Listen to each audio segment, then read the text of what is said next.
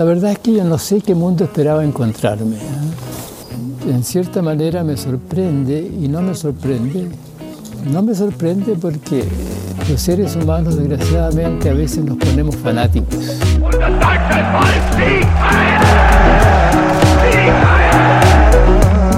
Esta nunca ha sido dictadura, señor.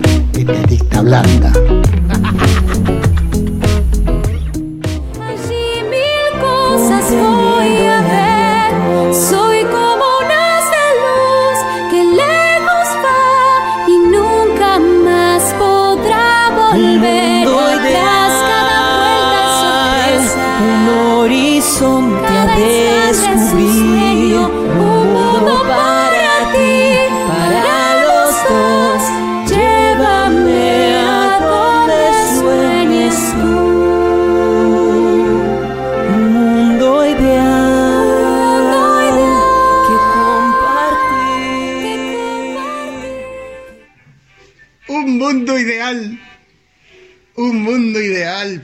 Sería fantástico. ¡Qué belleza! ¡Qué belleza, Mayen! Este mundo ideal que tenemos. Un mundo. Un mundo en el que todos, sin lugar a dudas, queremos vivir y nos encanta Sería fantástico. respirar este aire puro maravilloso Sería fantástico. de estos bosques nativos, Un mundo ideal. de esta claro. flora y de esta fauna, Y, de esta pero- flora y de esta fauna, Mayen.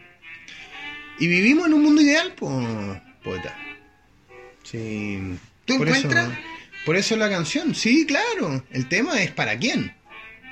Hay que preguntarse, ¿es un mundo ideal para quién? Pa, pa, pa, pa, pa. Buena pregunta, Mayen. Ahí es donde está la gran, la gran falacia de que parece que todos como humanidad fuéramos un conjunto y vamos a, a apuntar al mismo norte y, y la bola, bola. Y Entonces- ahí hay gente que no está en esa, por lo menos. Y bueno, vamos a hablar también de economía, de equilibrio de Nash y, y de los incentivos y por qué, bueno, eh, los incentivos están puestos para que los pocos que quieran beneficiarse egoísta personalmente puedan hacerlo. El tema es que vivimos en un mundo ideal y, y absolutamente ideal. O sea, para los pocos weones que, que tienen la lámpara de Aladín. Ese, yo quería llegar a eso, eh, a ese, a ese tema. No, se- no se me aceleren, No, es que, es que Mayen, Ah. tú me dijiste, eh, terminamos el programa anterior con Sí. unas preguntas eh, de, de, de quién, quién eh, sería tan idiota para poner una regla en la que en la que él mismo se vería perjudicado. Y ahí tú me mencionaste la lámpara de Aladino, pero yo a lo mejor me estoy adelantando, pero me mencionaste la, la lámpara de Aladín o Aladino, ¿cómo es? La lámpara de Aladín. de- depende del meridiano. Y, y yo quedé intrigado. Y quiero, quiero saber, Mayen. Quiero que me cuentes. Bueno, por eso partimos con también el mundo ideal de, de Aladdin. Pues sí, habíamos dicho que este, este capítulo se iba a tratar de la lámpara de Aladdin. Eh, a ver, primero yo digo que vivimos en, en un mundo ideal, depende para quién, y creo que el mundo es ideal para eh, los que lo manejan. O sea, entendiendo que hay gente que vive y dispone de una cantidad de recursos que son ilimitados, prácticamente, en términos de comodidades, de bienes, de lujos, de, de extracción de, de bienes, eh, y de em, protección de ese modo de vivir para, su, para sus descendientes o para su linaje o para, o pa- o para lo que sea. Recordando a Eh, Maturana, digamos. Claro. Entonces, si es que uno lo evalúa, ya sentamos un poquito las bases que nosotros eh, miramos un poco desde, desde otras creencias a lo mejor y decimos, ok, si es que hubiera aquí alguien que tuviera el control y, pudiera poner los incentivos y que la gente se moviera, que creemos que es así, entonces yo te digo, poeta, vivimos en un mundo ideal. Para ellos es el mundo ideal. Hoy hay muy pocas amenazas, hay muy pocas posibilidades de perder esa hegemonía. Y, y para mí, y es como el- la metáfora que vamos a ocupar, el tipo que agarró la lámpara de Aladín lo hizo muy bien de tal forma que nadie se la quite. O sea, lo, primero que uno podría decir es, mira, mi primer deseo es tener infinitos deseos, mi segundo deseo es que nunca nadie me la pueda quitar. Y, Y con eso después ya es, es cosa de tiempo, es, es cosa de, de ir de ir viendo cómo se van desarrollando las cosas, de ir anticipándote a los movimientos, pero sabiendo que tenés una, una herramienta que es eh, prácticamente irrevocable, que es el poder poner las reglas del juego, el poder tener la primicia desde el punto de vista científico, desde el punto de vista investigativo, desde el punto de vista psicológico, antropológico, del comportamiento de masas, del comportamiento del individuo. Claro, y cómo ahí confluye el, el- el poder financiero En todo, claro. y el poder y el poder eh, coercitivo, la fuerza, las armas, el poder eh, físico de las armas. Claro, que eso era un poco lo que, lo que eh, hablábamos o tocábamos en el primer capítulo, eh, de cómo, cómo están intrínsecamente ligados y cómo uno es el que genera el, otro, ¿cierto? Primero, a lo mejor a partir de la fuerza, lograste establecer un mecanismo de extracción continua y de canalización de recursos en base a la explotación de, de- de terceros. Y eso lo lograste gracias a la fuerza. Ahora, ese canal que lograste establecer gracias a la fuerza te permite ahora invertir y ser el que más tiene recursos para poder seguir dotándote primeramente de fuerza, que es lo, lo primero. O sea, al principio los tipos invertían en espada, invertían en caballo, invertían en las legiones, más que en escuela, en colegios o, o en hip Sí, hop. claro. Hoy día... Las primeras culturas son guerreras.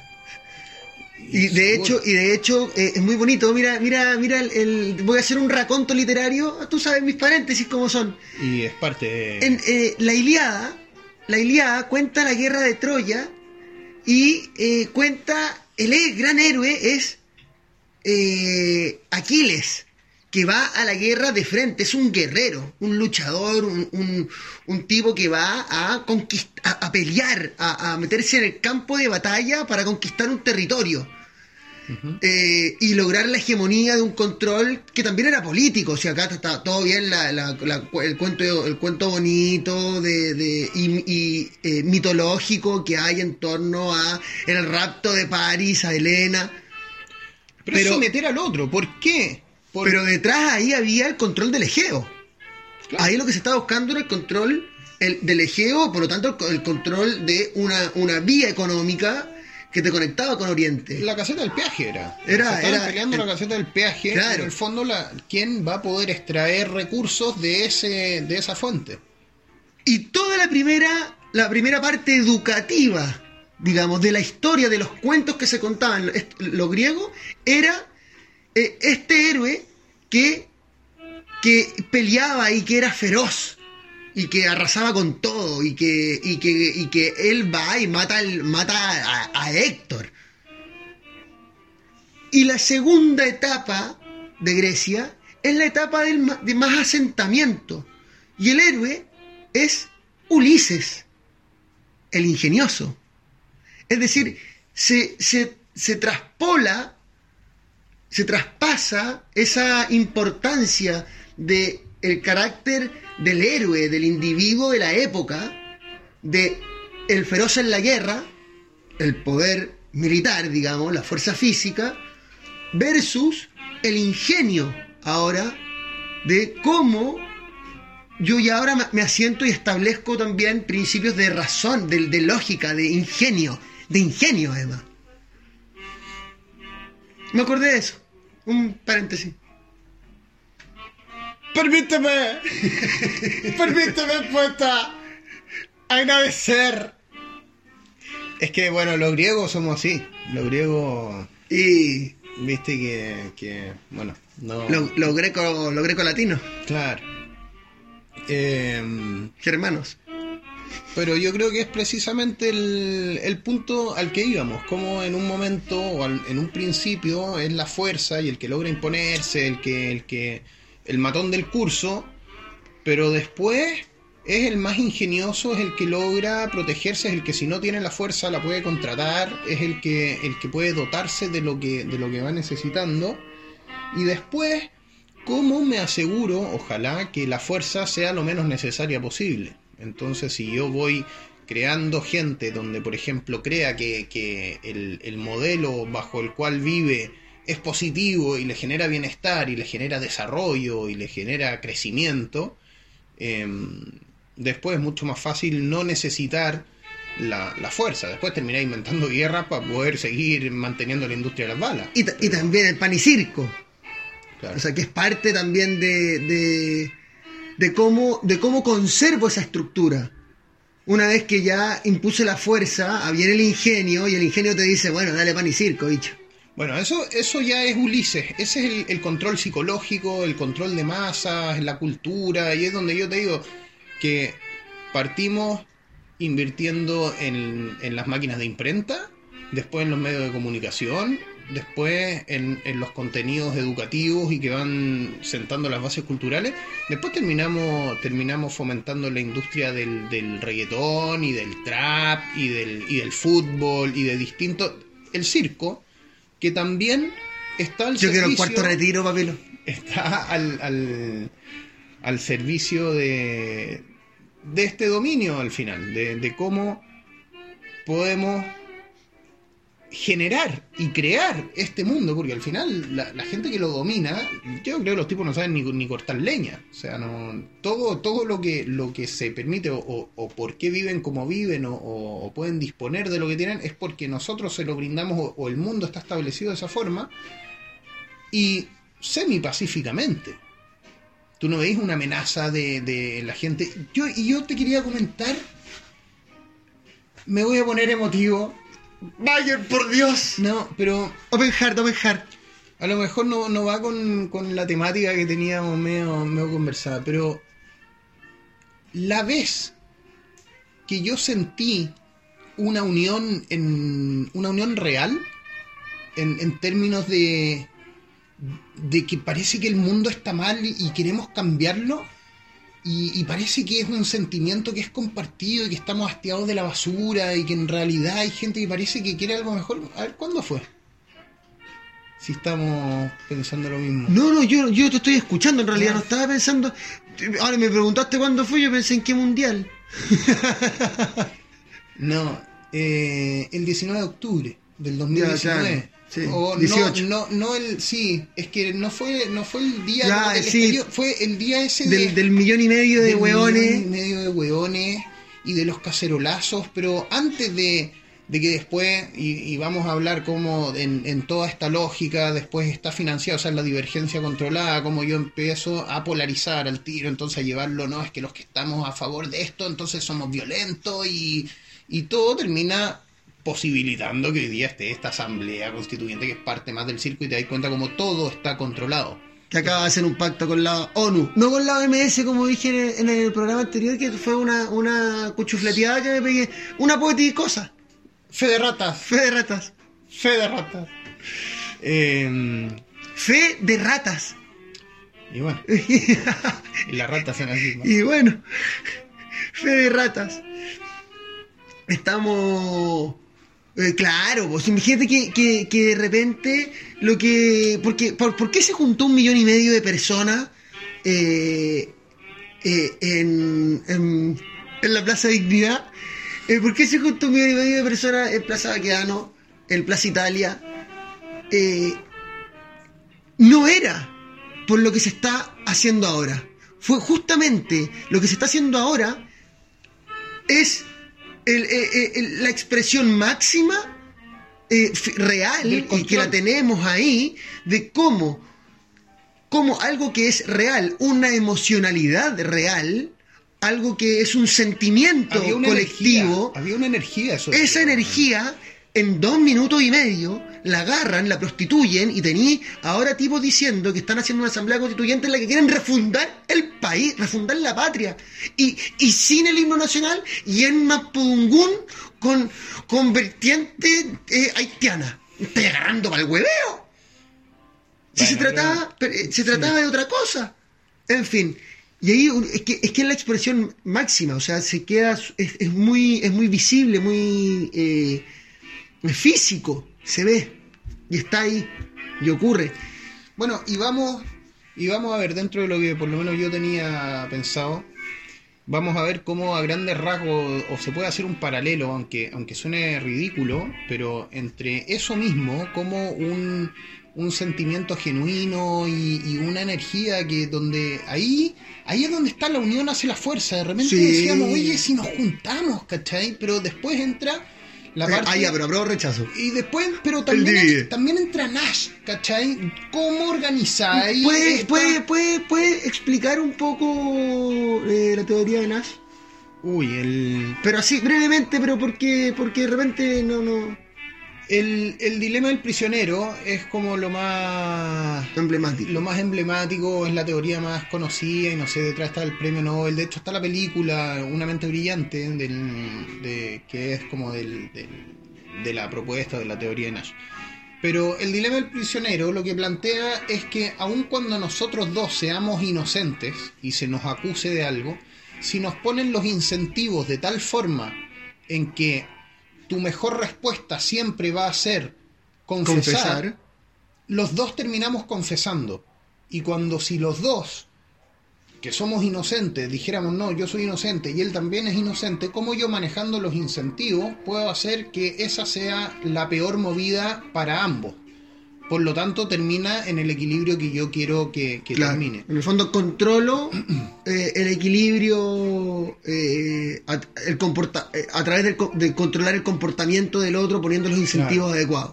Pero eso presupone un comportamiento intrínsecamente egoísta del ser humano, que lamentablemente parece ser que, que es lo que impera, o porque después tiene un montón de aplicaciones en la economía y ahí nos vamos dando cuenta que la economía en realidad es una doctrina que, que todo se nutre y está al servicio de fomentar esta misma creencia que es que nos vamos a comportar egoístamente. Entonces, si es que todos somos eh, Racionales. justos, o, por ejemplo, si es que en este millón y medio de, de personas decimos ahí que nos vamos a organizar para ver si podemos armar un país más, más justo, sin, sin tanta mierda y qué sé yo, y nadie tuviera la, el, el deseo o la intención de enriquecerse con eso, bastaría que uno tuviera la intención y la posibilidad de enriquecerse para, enriqueciéndose, poder empezar a controlar y a dominar y, y armar de nuevo lo mismo, que es finalmente lo que pasa.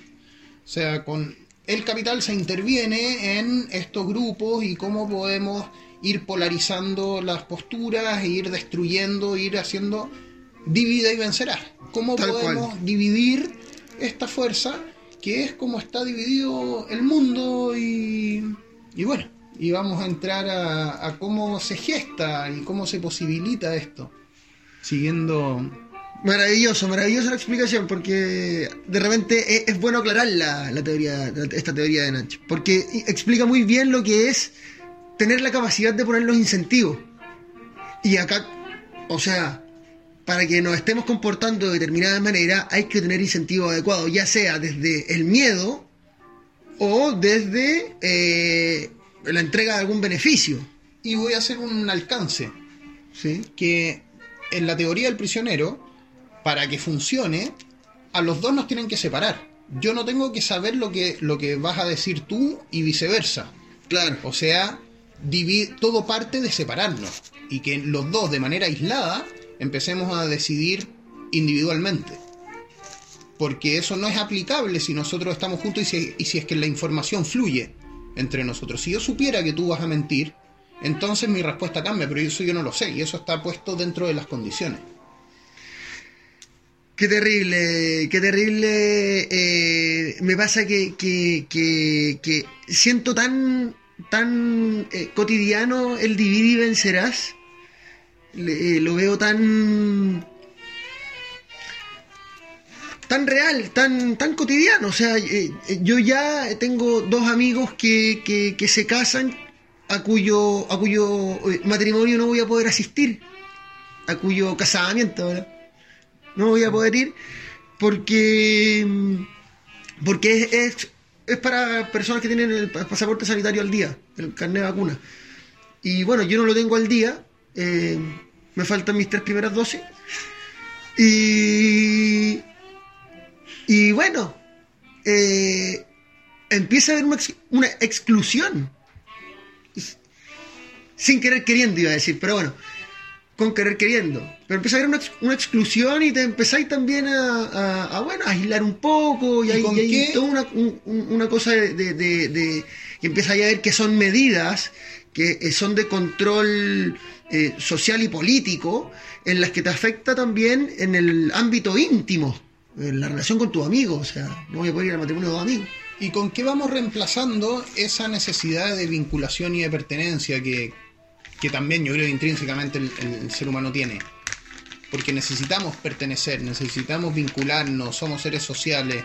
Entonces cuando no vaya encontrando ya, eh, salís a la calle y ya casi que saludar al vecino, puta, no sabéis si lo podéis saludar o no, y que si estáis con bozal o... Sí, pues. Entonces se genera un distanciamiento. Y, bozal. y con- y con- Es que es tan gráfico, ¿eh? es, tan- todo tan simbólico. eh, ¿Qué diría Freud, boludo? ah, sí. Tantas cosas. ¿eh? Tantas cosas que diría Freud. Em, Te liquidé, te liquidé tu sí, idea. sí, te liquidé no, tu sé, idea. es que me- no, es que con Freud puede salir cualquier cosa también. Sí, no, lo que pasa es que es que cómo se maneja simbólicamente todo además, porque no es que no es que te digan ya no puedes salir, es- tú lo veís todos los días, cotidianamente lo veís, veís, veís la imposición de, de, de, de una mm, de un control social a través de las mascarillas, lo veis todos los días en la calle. Te paseas por las calles y no ves, y bueno, lo dijimos en el programa pasado, no ves rostros. No ves a la persona. Bueno, y eso está. Lo que te decía yo también, ¿con qué vamos reemplazando esa necesidad de pertenencia? Entonces ya ahora la gente se empieza a, a afianzar o a unir en torno a ideologías y a cosas que ya están previamente diseñadas incluso. O sea, es mucho más fácil controlarlo porque está, ya está, hey, vengan para acá, Sí. porque aquí los voy a tener mucho más contenido en la medida en que se junten para hablar de las vacunas y de lo irresponsable que son los otros y cómo nos vamos separando entre nosotros y nadie habla en realidad de, de que cómo puede ser que que habiendo tanta tecnología y hayamos avanzado tanto, la, la, la civilización esté organizada de esa forma. Eh, Lo que tú decías, estamos buscando cómo llegar a Marte y todavía nos estamos cagando de hambre acá en el- la Tierra. sí. Y, y cagando de hambre también, bueno, también le vamos a dedicar un capítulo dentro de a lo que es la alimentación y que probablemente está dentro de la cultura o dentro de la medicina o dentro de bueno que es, que es otra demostración de, de cómo podemos estar pacíficamente dentro de, de esta de esta matrix de este circo donde terminamos siendo células productivas o, o baterías Y donde te ponen el, y te ponen el, incen- el incentivo adecuado. O sea, para mí un incentivo propicio es eh, eh, tener trabajo en un colegio y enseñar en la malla curricular y tener un, un sueldo fijo que me permita bla bla y la rueda gira y es tan fácil que gire porque el incentivo está puesto en el lugar correcto. Te quiero hacer una, una invitación gráfica Por favor, me gustan, me gustan estas experiencias eh, auditivo-visuales. Te invito a, mm, por ejemplo, si uno abre el Google Earth y, Bien. y le hace un zoom out, así donde se ve el globo terráqueo, suponiendo que la Tierra es, Como la carátula. es redonda y, y todo, como dicen. Eh, no, acá no somos terraplanistas. Pero ¿Eres terraplanista tú. Mayen? No, ¿No? no. Ya. Porque me parece otra polarización. Ahora, creo que, que abre preguntas que son ¿Y interesantes. tú, y tú eres, eres- tú le creías al Pastor Soto? No sé quién es el Pastor Soto. ¿No sabes quién es el Pastor Soto? Evangélico me suena. Sí, vos. Ya. Ah, no sé quién es el Pastor Soto, Mayen.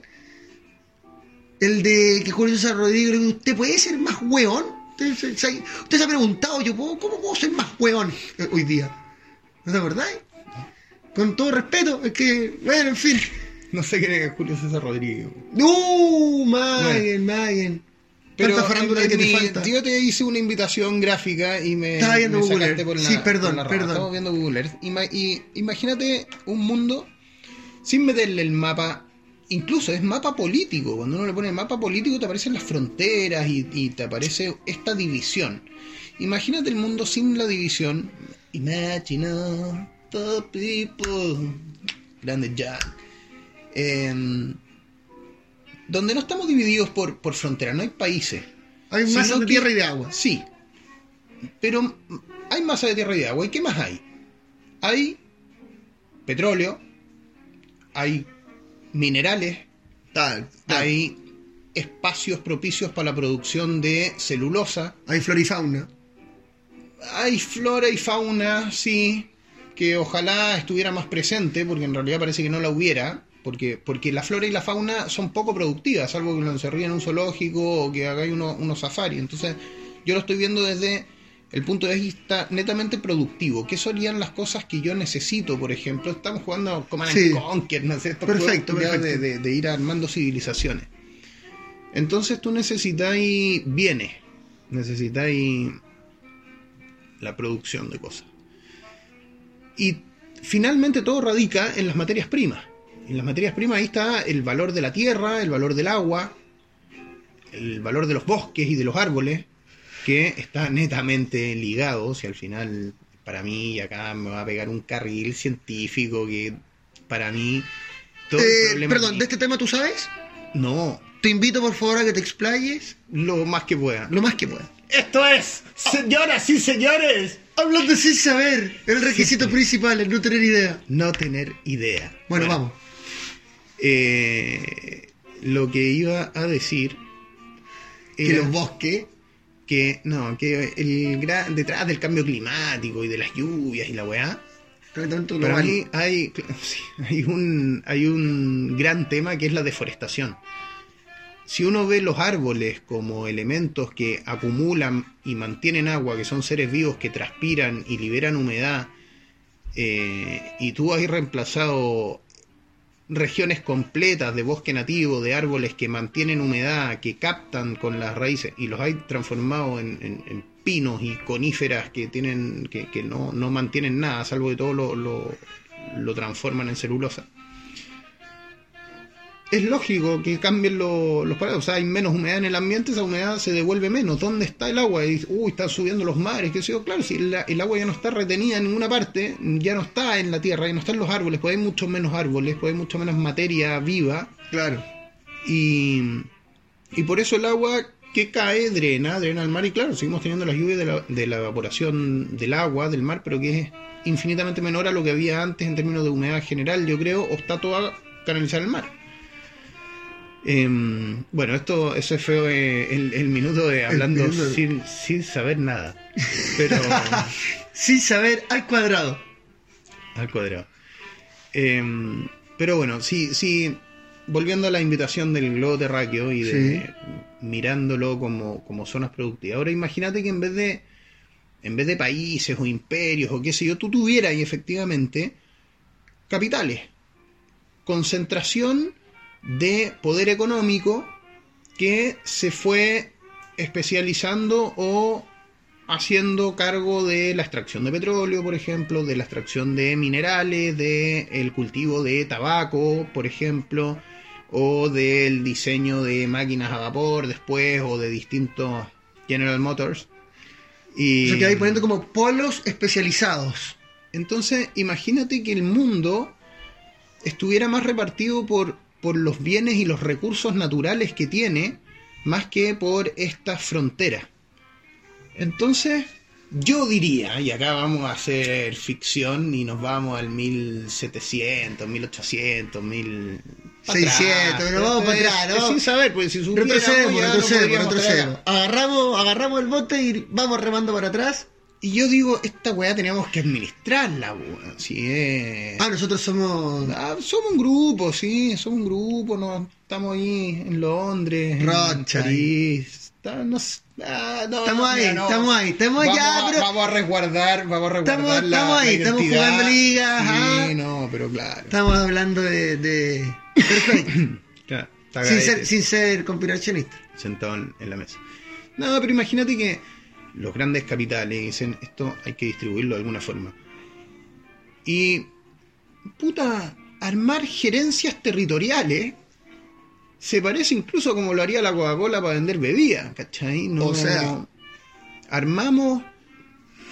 ¿Y, y qué es lo que necesito ahora, por ejemplo? Si yo lo distribuyera de esta forma, y ah, como una pelota de fútbol, hay distintos cascos, entonces ahora yo necesito controlar o dominar en lo que a mí me interesa al que va a dominar al gerente general. Que el gerente general trabaje para mí.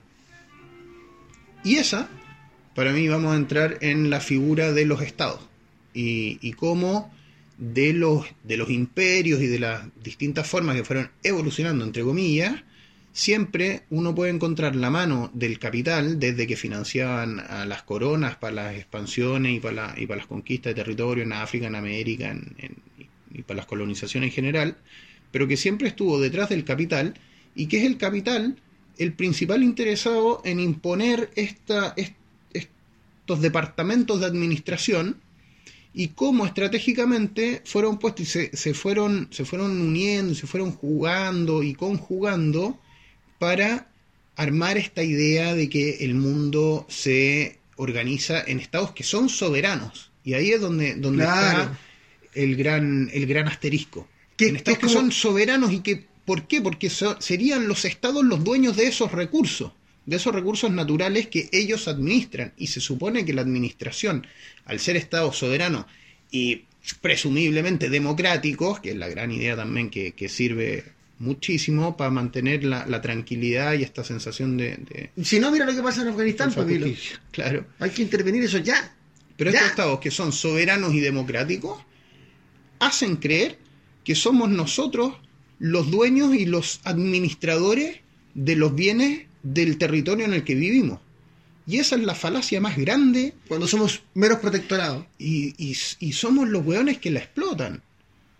Y se la entregamos en bandeja sin preguntarnos, sin, sin nada. O sea, si tú le preguntas a alguien cuánto es el royalty que le dejan la exportación de celulosa a este país, yo no sé quién te lo puede responder, pero la gente no habla, no ve de, la deforestación que tiene toda la zona central de Chile, o sea, todo entre, entre la, la, la depresión intermedia y la costa, son plantaciones y plantaciones eternas de celulosa, de pinos, que a lo único que le dan trabajo es a los camiones que transportan y después los puertos que se las llevan. Y la placa de terciado cuesta, weón, Un huevo y un brazo. carísimo.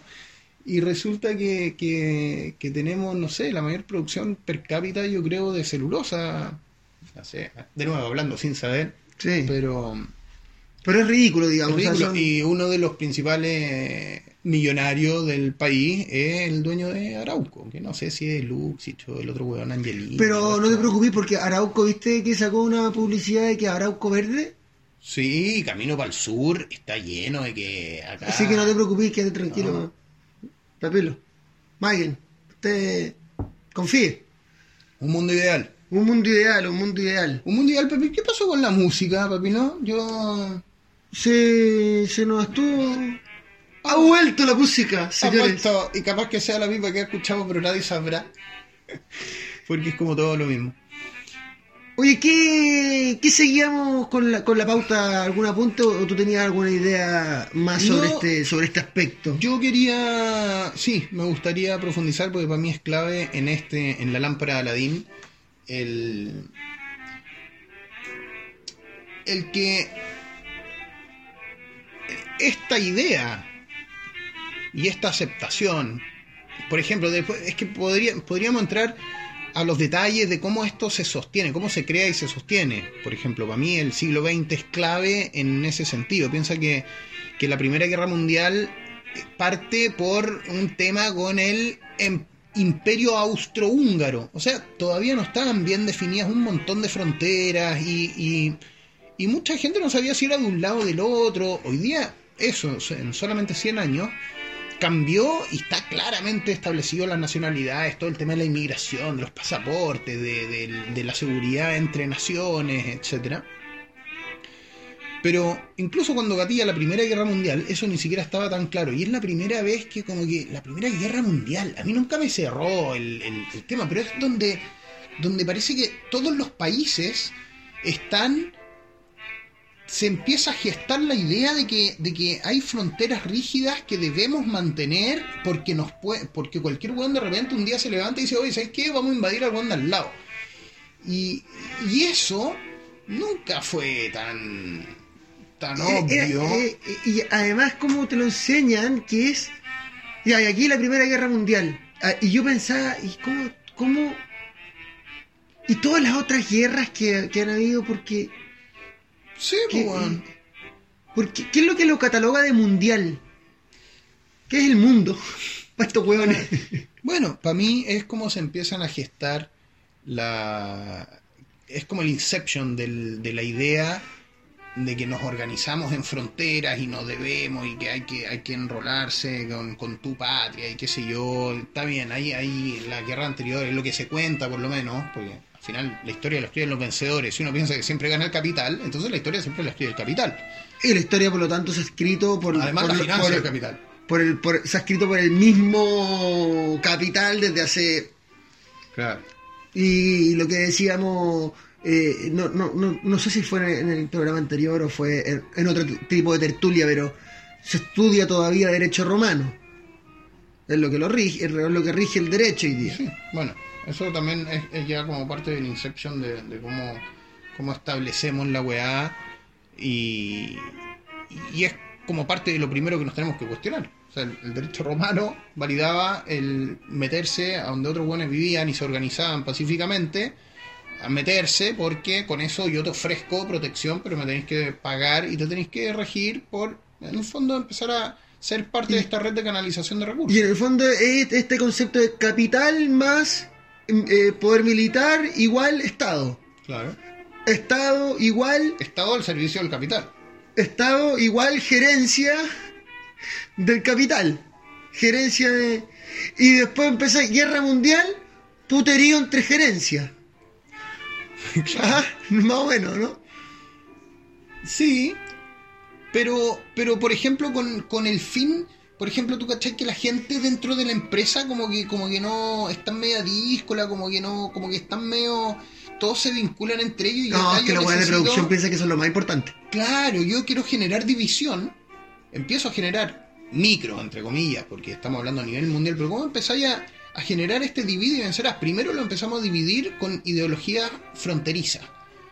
Lo que, lo que decíamos, el weón de Punta Arena eh, tie- debiera sentirse más hermano del weón de Arica que del weón de Ushuaia o que está a, a 50 kilómetros y con el que le, le Claro, compra y, que, el- tiene- y que en lo real y práctico no es así. Claro. Y, y que- Puta, menos mal que no es así. Pero piensa, Pero igual son chilenos. FIFA y, y los campeonatos mundiales, incluso las olimpiadas por países, todo eso es parte de, de- de cómo se va contando esta historia. ¿cuándo el primer mundial? El 30.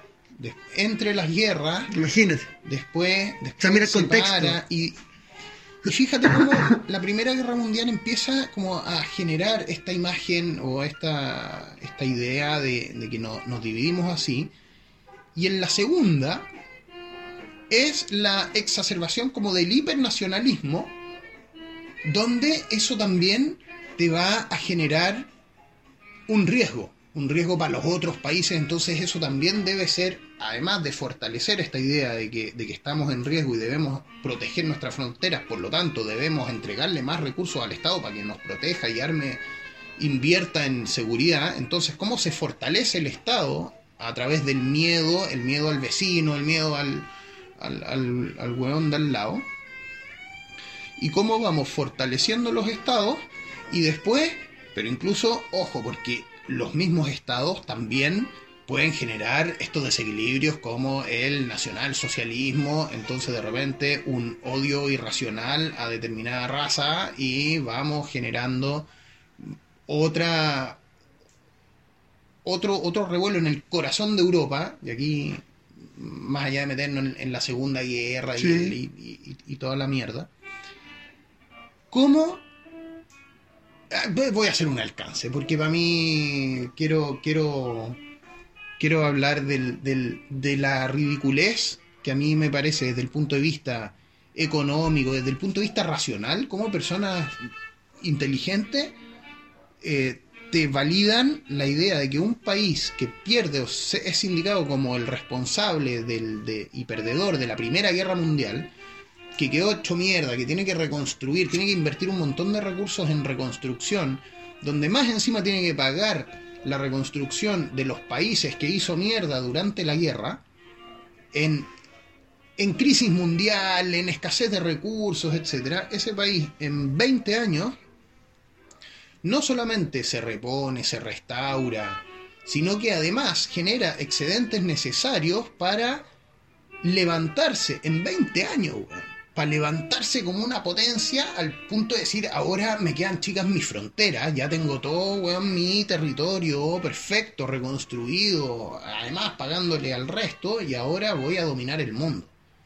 O sea, la weá no tiene pies ni cabeza, y, y bueno, esa es mi, mi visión personal de ese, de ese periodo entre guerra. Entonces, la figura de, de Hitler, la figura de, de- de todo lo que pasaba y cómo se nos contó después. El muro de también. Berlín. Bueno, y, ya- y, y después ya entrar en el muro de Berlín. Como una vez que tenemos esta, esta establecida esta creencia de que nos organizamos en, en- en países que empiezan a ser soberanos, etcétera, cómo ahora los distintos estados tienen que estar al servicio de- del capital.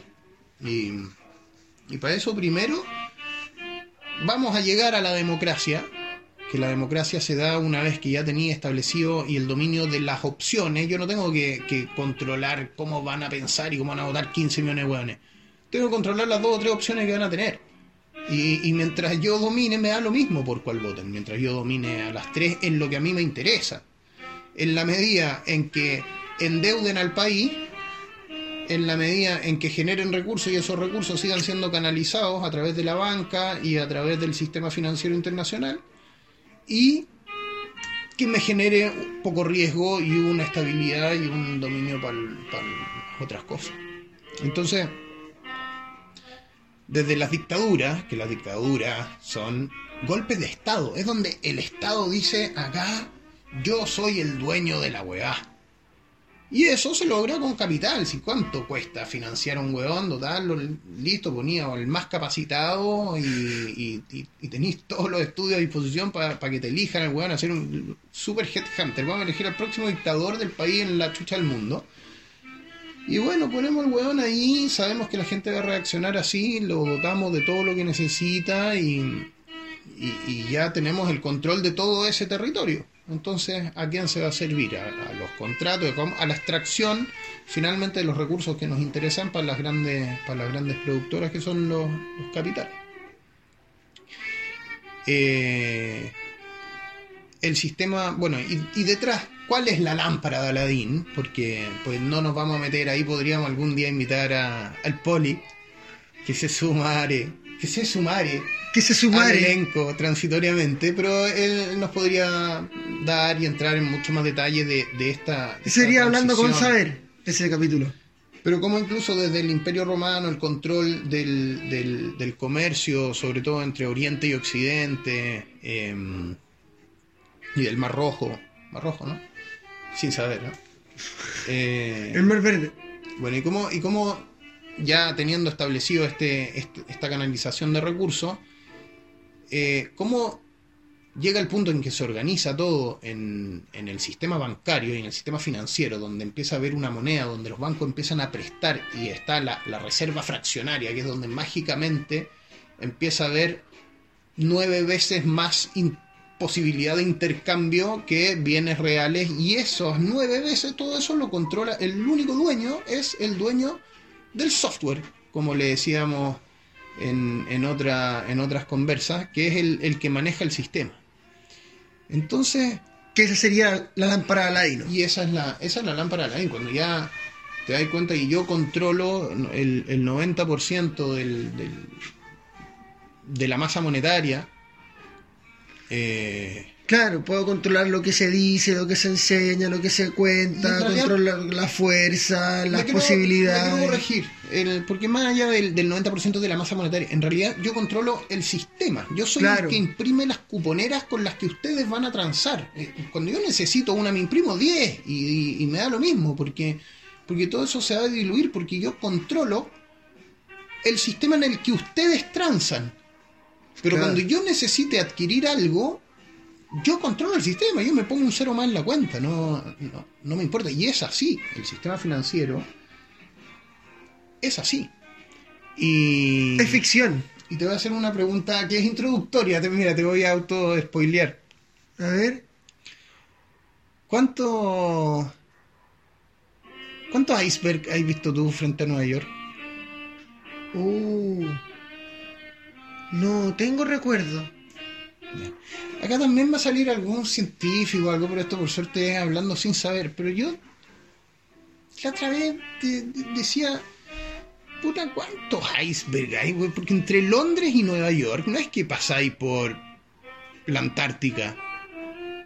De- A lo mejor era un si viaje. tú lo veis en el mapa, es una weá donde, no sé, Pocahontas llegó por ahí y, no sé, pues no, Pocahontas estaba, pero weón que... que, que El Pocahontas. Claro. Y, y- y- o sea, y todos los ingleses llegaron en bar- y a mí no me suena tanto, así como que justo todos los icebergs eran la mitad de donde se morían los, los hueones y, y hundían los barcos y qué sé yo. Y bueno, vamos a hacer el cuento corto, pero eh, empecé por eso, empecé porque, bueno, ¿y cuando yo me han sonado iceberg entre Nueva York y mm, eh, Inglaterra? Y resulta que empezamos a. em- empecé a averiguar un par de cosas del Titanic, weón, y todo. Y, y bueno, hay sórdidas historias al respecto. Y para mí, en realidad, lo, lo- lo traigo a colación porque, porque es clave en la instauración del sistema financiero en Estados Unidos. El Titanic se hundió en 1912, dos años antes de la Primera Guerra y creo que un año antes de la instauración de la Fed, como que es el Banco Central, que en general es el que opera en los distintos países, que es el que rige la moneda. En Estados Unidos, el Banco Central es la asociación de bancos, de bancos privados. Y, bueno, uno de los principales bancos, que era JP Morgan, que hoy día es de los bancos más grandes del mundo, hablando sin saber, eh, era uno de los financistas del Titanic. Y el tipo tenía su billete en primera clase en el Titanic y perdió el, barco, al final no se pudo subir, pero le mandó invitaciones a varios de los otros multimillonarios de la época. Y en ese barco murieron muchos de las principales fortunas de, de Estados Unidos. Y meses después se organiza la junta donde empieza a cimentarse lo que hoy día es la Fed. Ah, pero qué conveniente. Fue un, claro, un iceberg a pedir de boca, ¿no? Pero... A pedir de bolsillo. Y, y una de las grandes, de las primeras ya grandes superproducciones de... Y mira los parecidos que tiene weón, la película de Titanic con las teleseries venezolanas. Me he quedado chico, sí, me he quedado chico. Todo el mundo todavía Me he quedado chico, me he quedado ciego. ¿Por qué la weona no le dejó un pedacito de, de puerta para que el weón se subiera, weón? Sí, y hay visto los memes donde weón, Sí, podían weón. haber hecho el Kama Sutra arriba de la weá y no, y no se caían. ¿sí? Hay un video muy bueno que aparece como tomando champán la mina y igual le dice, "Cu- cuidado, te puedes ahogar. Ah, mira quién lo dice. Muy bueno el meme, muy bueno. hielo mejor. O ando con COVID. Y bueno, así. Ah, Tenéis carga viral. Em, bueno, el tema es que. Es que es ridícula la, la historia cuando uno. Cuando uno ahora, mira- ahora también, también ya eh, estoy, estoy escuchando algunas voces en mi cabeza que dicen igual, que, es hilar fino. Es hilar fino. Pero, pero como que las coincidencias son, son tan eh, decidoras, ¿o no? Que justo, mira, justo se murieron estos tipos. Va, justo, no perdí el boleto, perdí el, el- el cosa. No me pude subir. Sí. Justo que te había invitado. Te cagaste muriendo. ¡Oh! ¡Oh! ¡Oh! ¡Qué buena wea! Hagamos una película. Eh, Bueno, ¿cuántas películas has visto tú así, superproducciones de Hollywood, No, de la bomba atómica en Japón? No, Ni una. Yo tampoco. No, porque son huevas. Es que claro, como que no es un hecho muy, muy relevante, así como No. mejor hacer de, de, de campos de Bueno, concentración. dicen que Bob Esponja es eso. Es una representación de bikini. Es, es como el mundo después de las bombas atómicas. Ah, sí. Sí, por eso lo ponen son como con cuatro ojos, los pescados. por eso hay vida bizarra. Está bueno. Entonces, entonces, Mayen, yo quiero leerte un cuento.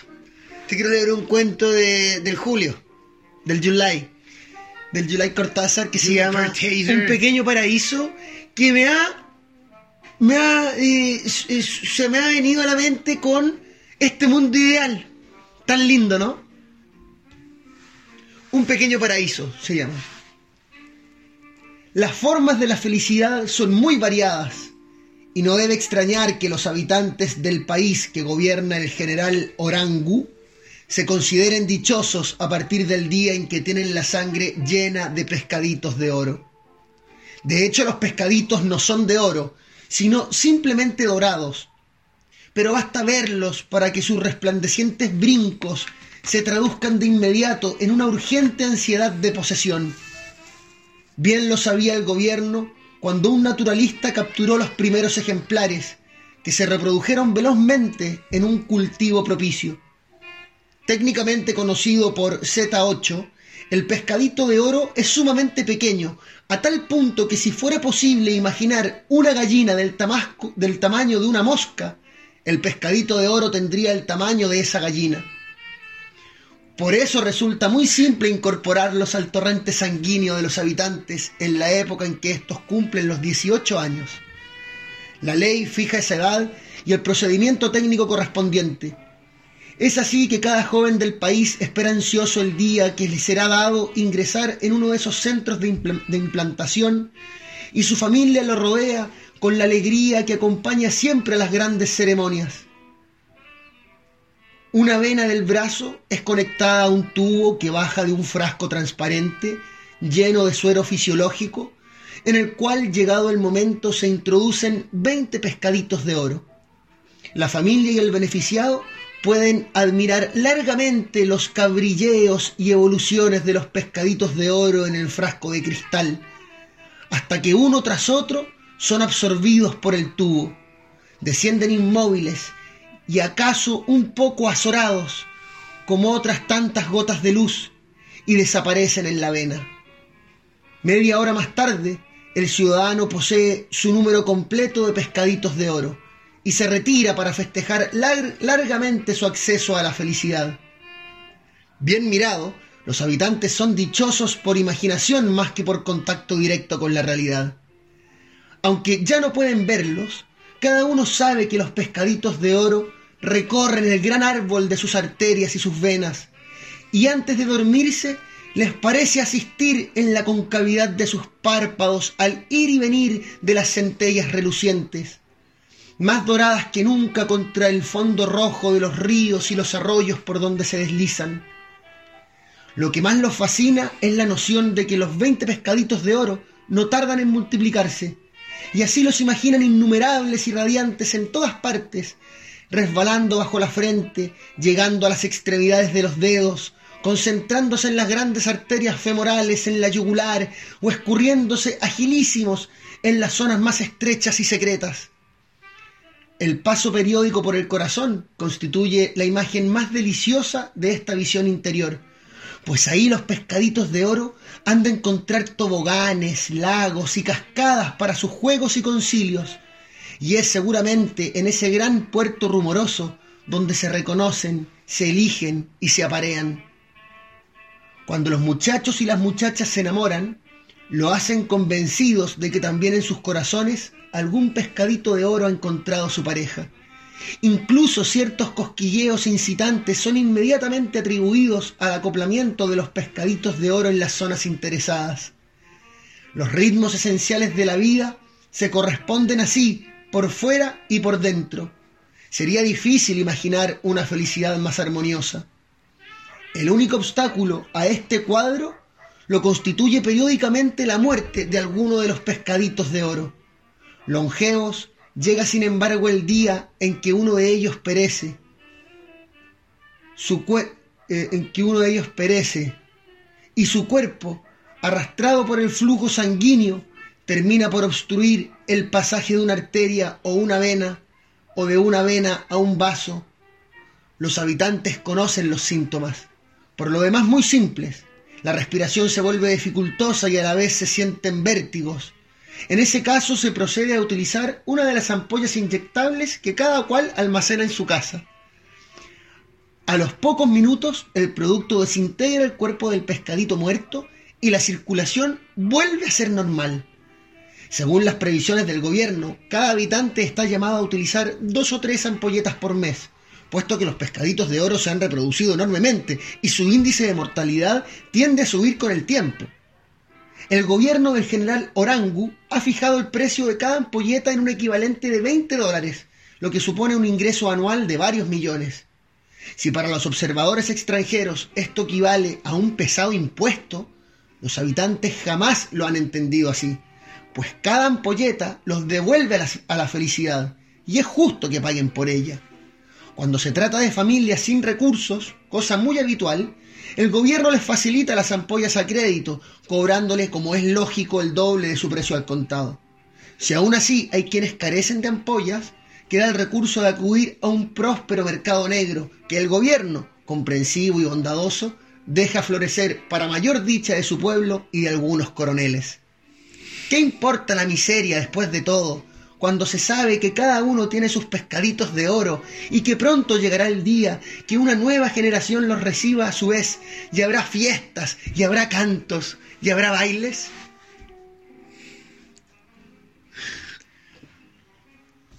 Es una maravilla el mundo que tenemos, bicho. Es maravilloso. Es maravillosa la literatura, ¿no? Cómo nos ha ido acompañando en, en- en estos capítulos, dando un punto de vista desde una ficción, desde un juego, desde un libro que se llama Tal Lucas, de Julio Cortázar. Pero que se nos refleja una, una, una cosa que, que, bueno, todo parece ser eh, la- las ampolletas inyectables, las inyecciones, las vacunas, la- Yo tengo que reconocer que, al igual que el cuento de Kafka del, del otro capítulo, lo había leído y no lo había interpretado así o no me había enganchado, pero es, es fenomenal, bueno, Cortázar, weón, como... es fenomenal. Es que hay tipos fenomenales. Hay Sí. tipos fenomenales que lo que hacen también es develar un poco. No como nosotros que hablamos sin saber y somos brutos y decimos la weá brutamente, Claro. cuando se puede decir tan, tan lindo. Hay tipos que hicieron esto en serio, hablando con saber. Pero mm, está, está bueno y yo creo que está, está bueno también para ir dándole, dándole forma al, como al capítulo. Es un poco la introducción del, del siguiente, que es este, este adormecimiento, este embrutecimiento colectivo eh, que finalmente posibilita el, el que las ampollas no sean percibidas como un impuesto, sino que como lo que nos brinda la felicidad. o sea, Es justo que paguen por ella. y, sí. y todo el, todo el sistema médico que no, no, no lo hemos decidido si vamos a hablar primero de la cultura después de los médicos yo creo que Bueno. yo creo que sí La cultura médica.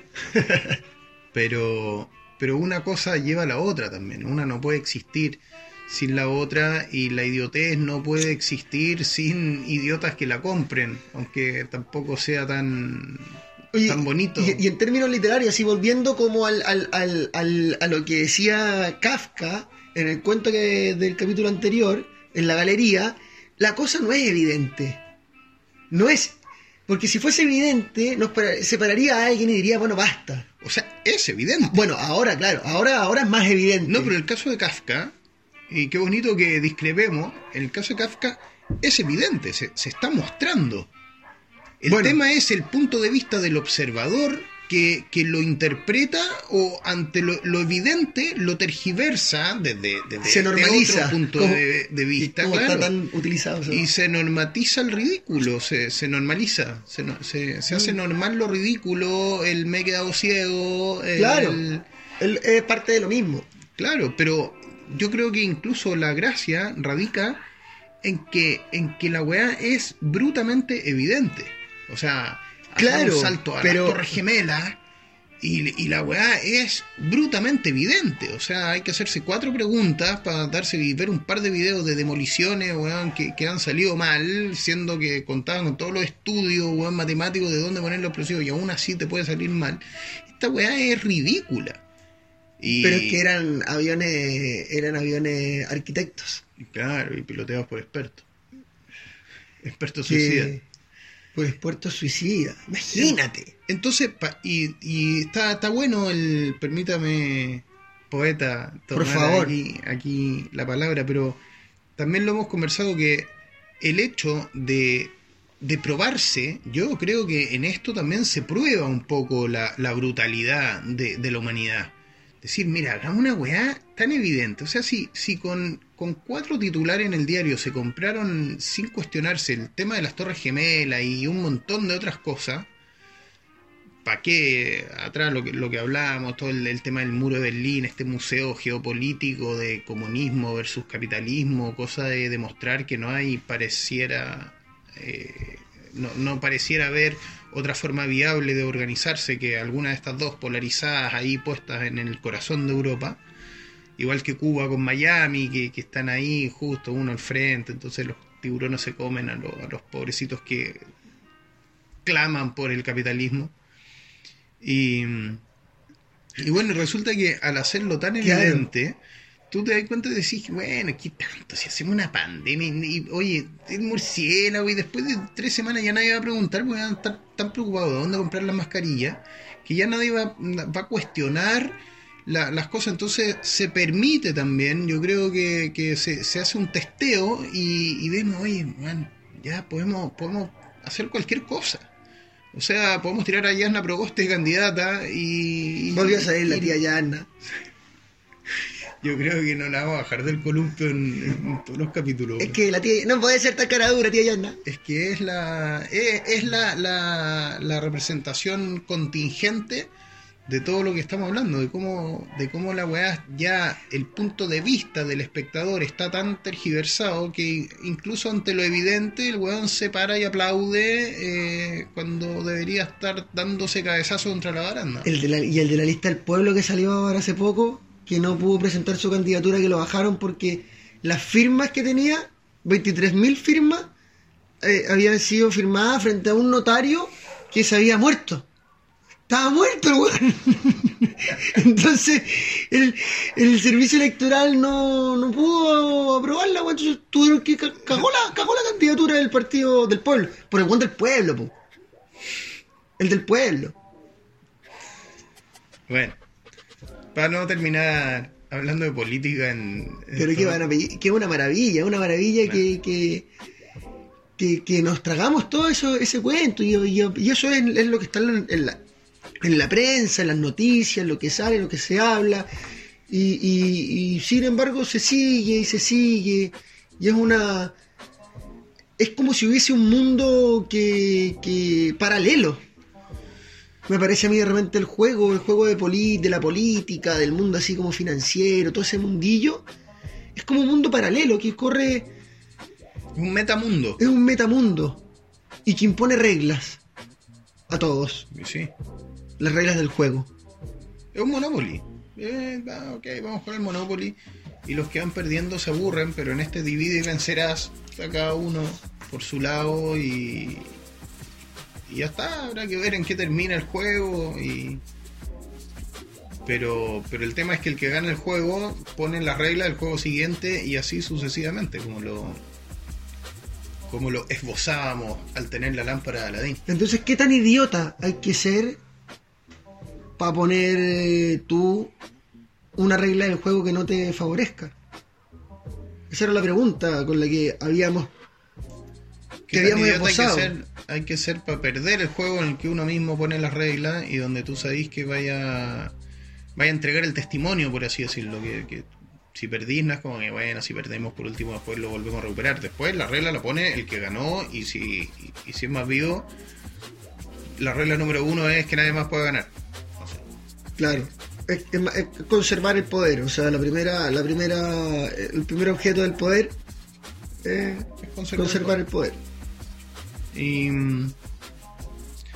y el capital atrae más capital. Y cuando se juntan poder y capital, es un círculo, es una bola de nieve que no. Y que lo sabemos. Y. ¿Y cómo termina esto, Mayen? ¿Cómo? O sea, no cómo termina, no te, no te estoy pidiendo que. No eres, no eres el Toby Vega, como para adivinar el claro. futuro. sí.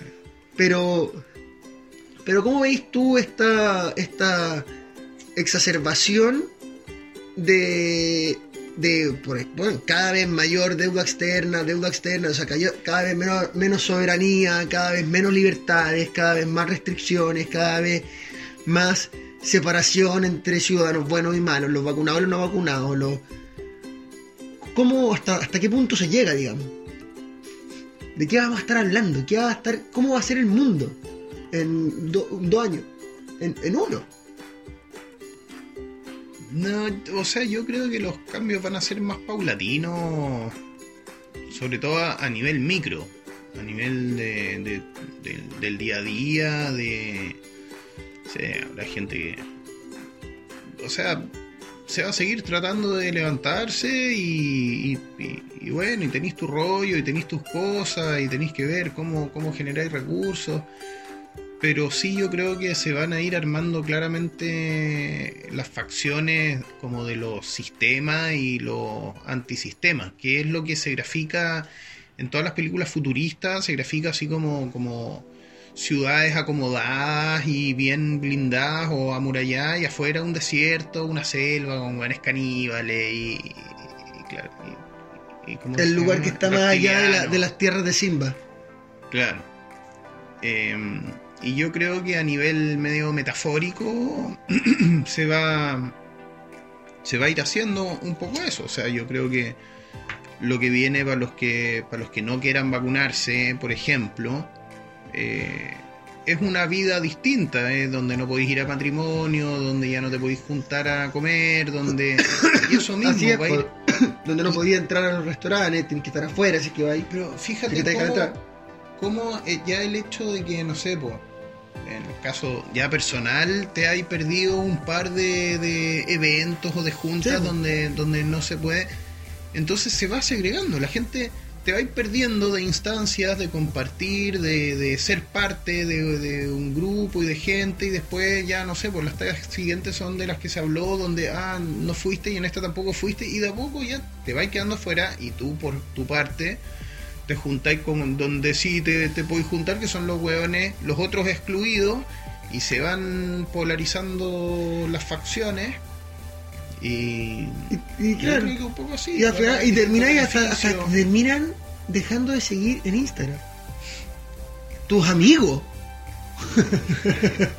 Sería terrible, eso ya sería. Sería terrible. Oye, estaba pensando. Espérame, es que, es que Perdón. me, me gustaría terminar Sí. porque el- en, en parte lo estuve pensando, que lo, lo esbozamos también en la primera temporada, en, en los capítulos, un poco al final. Ya hablábamos del micromundo y de como Sí. del, del día a día y de la vida real al final, porque como decíamos, todo esto es un cuento, este metamundo, el mundo financiero, la política, los diarios, los canales de televisión, las normas, weón, los dictámenes municipales de usted no puede respirar al aire libre. Ok, y te influyen. Y te pero- influyen, claro. O sea, son una pero son realidad. las reglas del juego. Son las reglas del juego y en la medida en que uno las lea así o, o las entienda como, ok, acá hay, hay una estructura que se está manteniendo y que, y que viene de determinada forma y que tiene este poder y, y tiene Sí. esta fortaleza y puedo darme de cabezazos, puedo querer ser un mártir de la causa, puedo ser un rebelde eh, y tratar de, de, de armar una, una rebelión o puedo tratar de hacer una comunidad y blindarme un poco de, de- de este mundo externo, de este metamundo y, y uno armar su, su propia su propia vida al final que sigue siendo a toda raja, o sea, igual si es que uno lo Sí, claro. te beneficiáis del, del sistema, podéis tener una vida efectivamente más larga, con más comodidades, pero, pero la medida en que uno entienda que, que eso es está fuera de lo que se te ofrece. Lo que se te ofrece es una vida larga, eh, y que, y que, Sin- y que se te ofrece algo a cambio de otra cosa. Siempre. Que eh, no, no hay una algo desinteresado. Eh, No, sí, a cambio de tu vida, a cambio de tu de vida. tu energía. Por eso yo, de- por eso yo creo que, que- que la batalla es espiritual.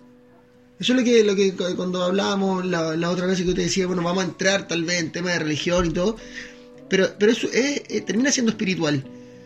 Porque, porque finalmente el mundo, se, el mundo se teje a tal, a tal punto en el, que, en el que lo que te va quedando es casi que una libertad moral, interna, propia y personal, íntima, ¿qué más? Autorreferida. Pero ahí es donde está de nuevo el del, del capítulo anterior, el tema del concepto de especie, por ejemplo, y donde uno, si es que uno admite que el, el margen moral, por ejemplo, de otro, genuinamente termina eh, porque simplemente no te considera de la misma especie, por ejemplo, así como tú no consideráis de la misma especie un mono, un perro, una mosca. Eh, yo no sé si, si se puede hablar de una, de una lucha espiritual. Eh, yo creo que. que es. que es ley de la vida, el sí, más fuerte. Es que no sé si el más fuerte, yo creo que es lo que. hay distintas búsquedas, distintos estados evolutivos, distintas eh, formas de, de trascender. Y, y creo que hay estados más básicos que, buscan una. que están en el rollo de la fuerza, por ejemplo, o de las lucas, que sería el, el paralelo. Y. Y se entiende que las cosas están puestas, o, o la- las reglas están puestas de tal forma que haya todo un espacio para desarrollarse, desenvolverse y obtener comodidades y obtener recursos de esta sobreexplotación dedicándote a eso o no sé, no suena muy bonito la palabra mercenario, pero pero de repente es como un mercenario inconsciente, así como el tipo que dice a mí me da lata pensar, a mí entreguenme la weá nomás o conéctenme a la Matrix o me tomo la pastilla azul o qué sé yo. Em, yo creo que es un poco eso. ¿Cachai? Es, es- es la comodidad al final. El tener mayores comodidades, eso, eso es lo que explica el- la evolución, Mm, el crecimiento, el desarrollo. Pero por eso, es, es- es una- un, es un tema de, de- de- de desarrollo del, de- del más fuerte, digamos, en competencia, en, en- en lo que tú eh, puedes eh, beneficiarte de tu- lo que ocurre en tu entorno. Y es el que gana y esa es la ley de la vida. Honestamente, yo no creo que sea la ley de la vida. Yo creo que en este estado, espacio-tiempo, En este ser ser humano. En la especie humana hoy sí están puestas la- la- las condiciones para que exista todo un espacio de desarrollo de esa, en esa creencia. Y, está validado y la gente te valida y te respeta y se gana respeto eh, ganando lucas, haciéndola de cualquier forma, eh, por ejemplo. Eh, en- entonces, sí, y de hecho funciona así, bueno. Te compran, Toma, pero es que te compran la vida, porque finalmente es eso, es como cuando, tú, cuando se dice el venderle, venderle el alma al diablo. Eh, finalmente está ahí, está entregando eh, eh, un- un- una dimensión espiritual, o sea, una experiencia humana, está entregando tu vida, tu, tu forma, tu manera de ser, tu, tu, tu proyecto arrojado en este mundo, se está entregando, ¿cachai? Se, se- se entrega a un a un a, a- a un a, un sistema, a un aparato que es un monstruo medio como el como el leviatán de Hobbes. Me salió un, un- silbido, Un ciceo. un siseo. Pero esa, esa, esa parte, bueno, pero, pero sin querer entrar en, en- Es en- que yo en creo la que, discusión. es que está bacán porque es precisamente, yo creo, el, el capítulo siguiente y donde yo hago Como la, la cultura. La, la distinción es que tú lo estás planteando desde un punto de vista consciente, donde yo soy consciente de, de eso y estoy decidiendo eh, racionalmente eh, hacer A en vez de hacer B porque aun cuando yo crea que lo correcto es hacer B, pero voy a hacer A porque mm, prefiero esto. Yo creo que todo eso pasa a nivel inconsciente y ahí es donde está la profundidad de- del, del Inception, lo que hablábamos de la precultura, de, de- de cómo independiente del, de la- del entorno donde te toque nacer, te van a enseñar una forma de vida competitiva donde, donde vivimos como si los recursos fueran escasos en vez de limitados eh, y las necesidades infinitas. Entonces de- desde ahí, desde esa profundidad para mí se valía todo y genera que, que no sea consciente esa entrega, ese, ese trade-off, esa venta. Por eso, por eso el, el concepto como de mercenario inconsciente, porque no. Tal cual, sí, sí. Pero sí yo creo que en algún momento hay Esta víctima también. Sí. Ahora, el, el, el, el statu quo o la zona de confort, también yo creo que, y a lo mejor es, cada uno tiene que hacerse esa pregunta, si es que en algún momento siente el bichito de, de, de, weón, de en realidad cuestionarse y decir acá hay algo raro, esta weá huele mal, y, y puede ser que, que no, que mucha gente... Sí, y cada uno con su propio, con su propio tema también. O sea, O puede ser. siempre cada uno tiene sus propios bichos raros también. Claro, pero eventualmente puede ser que en realidad mucha gente como que sí, pero ahí yo creo que entraríamos en, en una línea súper fina entre si, si, si es venderle el alma al diablo, como, como decir, sabes que yo prefiero no pensar eh, y vivir cómodo y, estar tranquilo también, porque cuando te empecé a cuestionar cosas, empecé a cuestionar el trasfondo de lo que estáis haciendo, empecé a, cuestionar el, valor que estáis agregando, a quiénes y por qué, y, y eso es tremendamente personal. eh, pero yo creo que son las cosas que te van pasando. Y, y, y- ahí de nuevo entra el gran inquisidor eh, que termina siendo uno mismo o este, este sistema de creencia donde te vais preguntando, bueno, ¿y, y- por qué hago lo que hago? ¿Y de dónde viene lo que, lo que genero? Y, y al final... Y que finalmente toda, eh, toda el, el pueblo, el gran inquisidor, cuando aparece este, este obispo, este arzobispo, y el, el, el inquisidor, eh, por mucho de que eh, hubiesen estado alabando a un tipo, cuando aparece, todos se inclinan ante él. Todos se inclinan ante él. Porque es el- que se la entrega fácil. Y en la práctica, claro, en la práctica es. Es, que es, es- es como se mueve la máquina. Es como se mueve de donde está, pu- donde está puesto el incentivo, donde está puesto el pan. Sí. Y bueno. eh, vamos a. Vamos a hablar de eso y vamos a. Vamos a hablar la próxima. El, el poeta, además de poeta, es profesor. Soy profesor.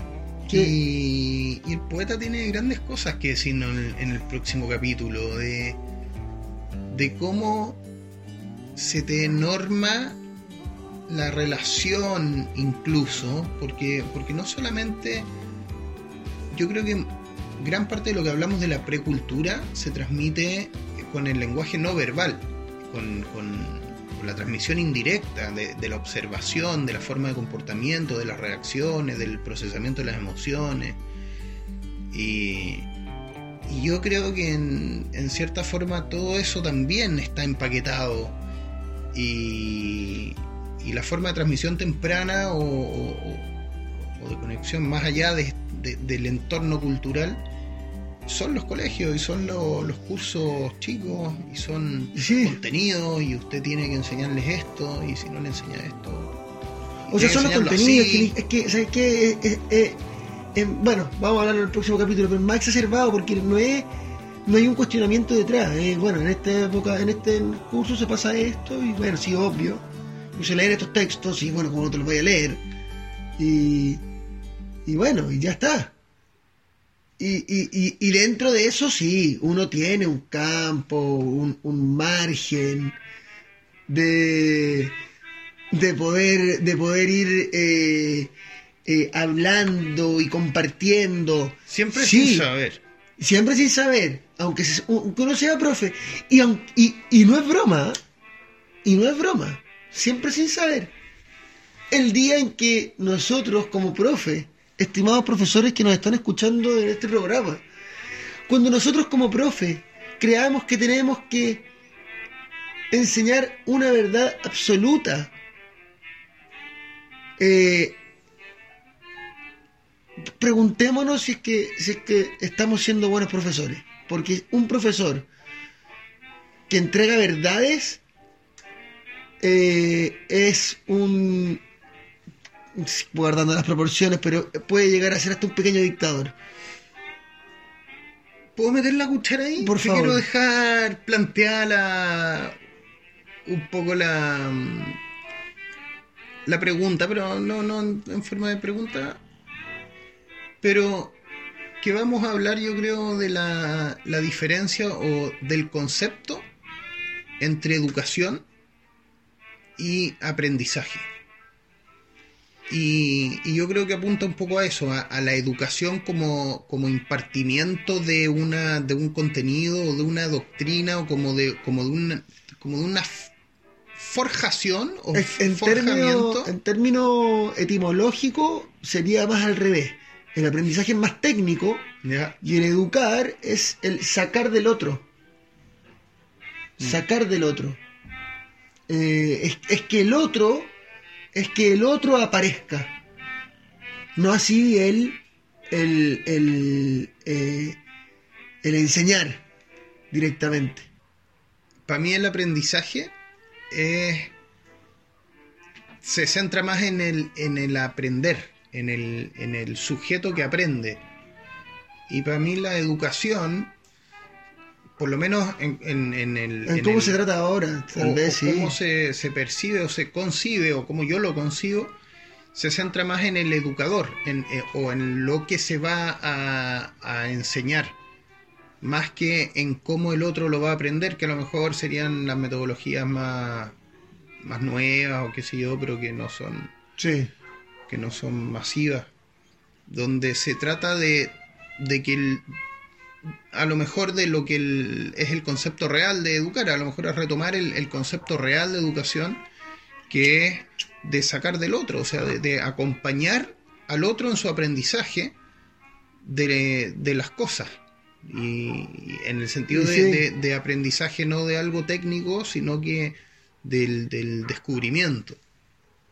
Eh, sí, de ir, de ir aprendiendo también, de ir incorporando el mundo. Claro. Porque claro, a lo mejor el aprendizaje tiene más que ver con ese incorporar. Y el educador toma un rol que es más pasivo, que es más de, de guía Claro, de ir mostrando cosas. que de forjador.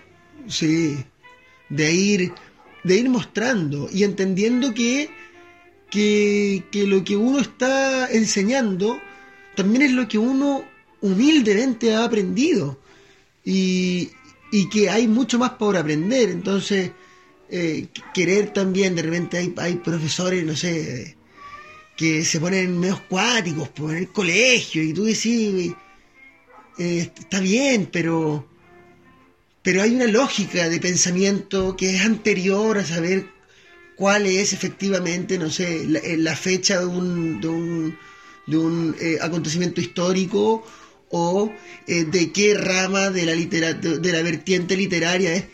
De repente hay aproximaciones que son desde otro lado y, y que no necesariamente son las más académicas, pero que sí te muestran una forma en que la realidad también se conoce. Y ahí, bueno, te podríamos entrar a hablar de epistemología. Y, un poco siguiendo el mismo paralelo en- entre, el, entre el acompañar en el aprendizaje, es el, el hacer preguntas y que y eh, invitar a la reflexión, invitar a, a conocer, invitar a armarte tu, tu, tu concepción del mundo versus entregar respuestas que te van a ir determinando Tal o, cual. o- o te van a ir imponiendo finalmente, inconscientemente, una forma de ver las cosas, de, de cómo las cosas son, cuando en realidad las cosas son como el observador las ve. Además que cuando tú entregáis una, una, un, un las cosas son, eh, de, de- de- lo primero que estás haciendo es limitar la realidad. La, re- la realidad de, ese, de esa persona con eso que está conociendo. Limitarla. Es no darle la posibilidad de, de, de que, de que ese niño eh, conozca la- la manera en que, en que funciona el mundo, no necesariamente porque es de una manera, sino que porque lo observa, porque se detiene, porque juega, porque, porque, porque el mundo es el que lo está invitando a conocerse, no un, un libro, un profesor que le está diciendo cómo son las cosas, cómo funciona el mundo. O sea, hay una paradoja. Para conocer el mundo, me encierro en un aula a hablar del mundo. Es una paradoja de la educación. Absolutamente. Y bueno, habrá que ver si le sirve a alguien para algún propósito y contribuye a que vivamos en un mundo ideal. En un mundo ideal, en un mundo ideal. Sí, aunque la lámpara, algo. aunque la lámpara de Aladino eh, ¿El mundo ideal para quién? Era la, la primera pregunta. el mundo ideal para quién? Para quien tenga la lámpara. Poeta, te invito a que, a que dejemos material para el próximo capítulo. Creo que hay mucho que, que Me cortar parece, me parece, me parece. Educación, cultura y cómo, cómo llegamos a, a esto. Cómo se arma un, un cuento verosímil que haga que observemos cómo obscenamente la, la artista circense da vueltas Da vueltas y vueltas. y vueltas arriba de un animal. Y Yasna sea candidata de la lista del pueblo. Y, y- y mientras más evidente sea, menos vamos, más menos ganas nos van a dar de llorar y más de decir basta, tal vez. Por lo menos de manera interna, si al principio es una cosa interna. En el fin, tema, sí, quizás está en la comunicación. Eh, en la era de la, de la comunicación es donde más dividido y donde más separado estamos. Y divide y vencerás, a lo mejor también es desde es casi desde lo burdo, desde lo evidente, decir, oh, mira, acá estamos todos conectados. Y en realidad lo que se está haciendo es desconectarte. Entonces hoy día también, hoy con, con la con eh, el decaimiento de- del atractivo de la vida real, aumenta el atractivo del- de la vida virtual. Por supuesto. Y, a- hoy día la gente yo creo que más vale su perfil de Instagram porque es donde están sus amigos, porque es donde comparte, es donde recibe los likes. Porque en la calle sale y ya no la miran, porque, porque bueno, anda detrás del bozal, porque no, porque, porque ya la gente no, no se saluda. Y. ¿por qué no puede ir al matrimonio? Etcétera. No, sí, con pase verde después. Ah, bueno. Con carne de vacuna al día. Con carne de vacuna al día, Con su ocho dosis. son tres nomás. No, son dos. Son dos y ahora la tercera. Sí, No desinforme, no, por favor. La tercera, si es favor. que, si es que los egoístas, porque hay gente todavía en el mundo que no se ha puesto en su primera inyección y hay gente que se quiere poner la tercera. Sí, de todo, no se puede esperar nada. No, y no. Bien, mira, lo mejor, lo mejor, te voy a decir, lo mejor, así humildemente, ¿eh? lo mejor es hablar sin saber. Le- lejos, lejos, lejos. Mientras menos se sepa, incluso hablar más. Si, si, si sabes menos, más se habla. Más se. Y si, empecé a saber un poco, se me calla. Claro, se guarda silencio. A guardarse. Vamos a guardarse. Vamos a guardarnos también nosotros más bien. Va a guardarse cuenta. Vamos a guardar de pelo. de pelo. Buenas noches. Muy buenas noches. eh, próximo capítulo. Vamos a ver cómo la lámpara de Aladino en manos de estas perso- personillas, de esta gente que no sabemos quién es, ha ido también permeando en la cultura y hemos llegado a lo que hemos llegado. ¿Cómo se esconde? ¿Y cómo se esconde la lámpara? No en la portada de la revista Forbes.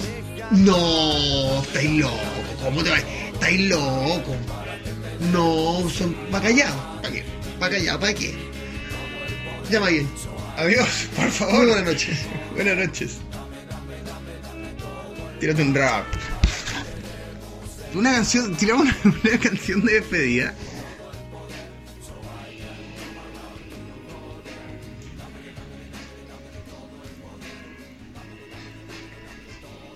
Ya está, dejemos de grabar.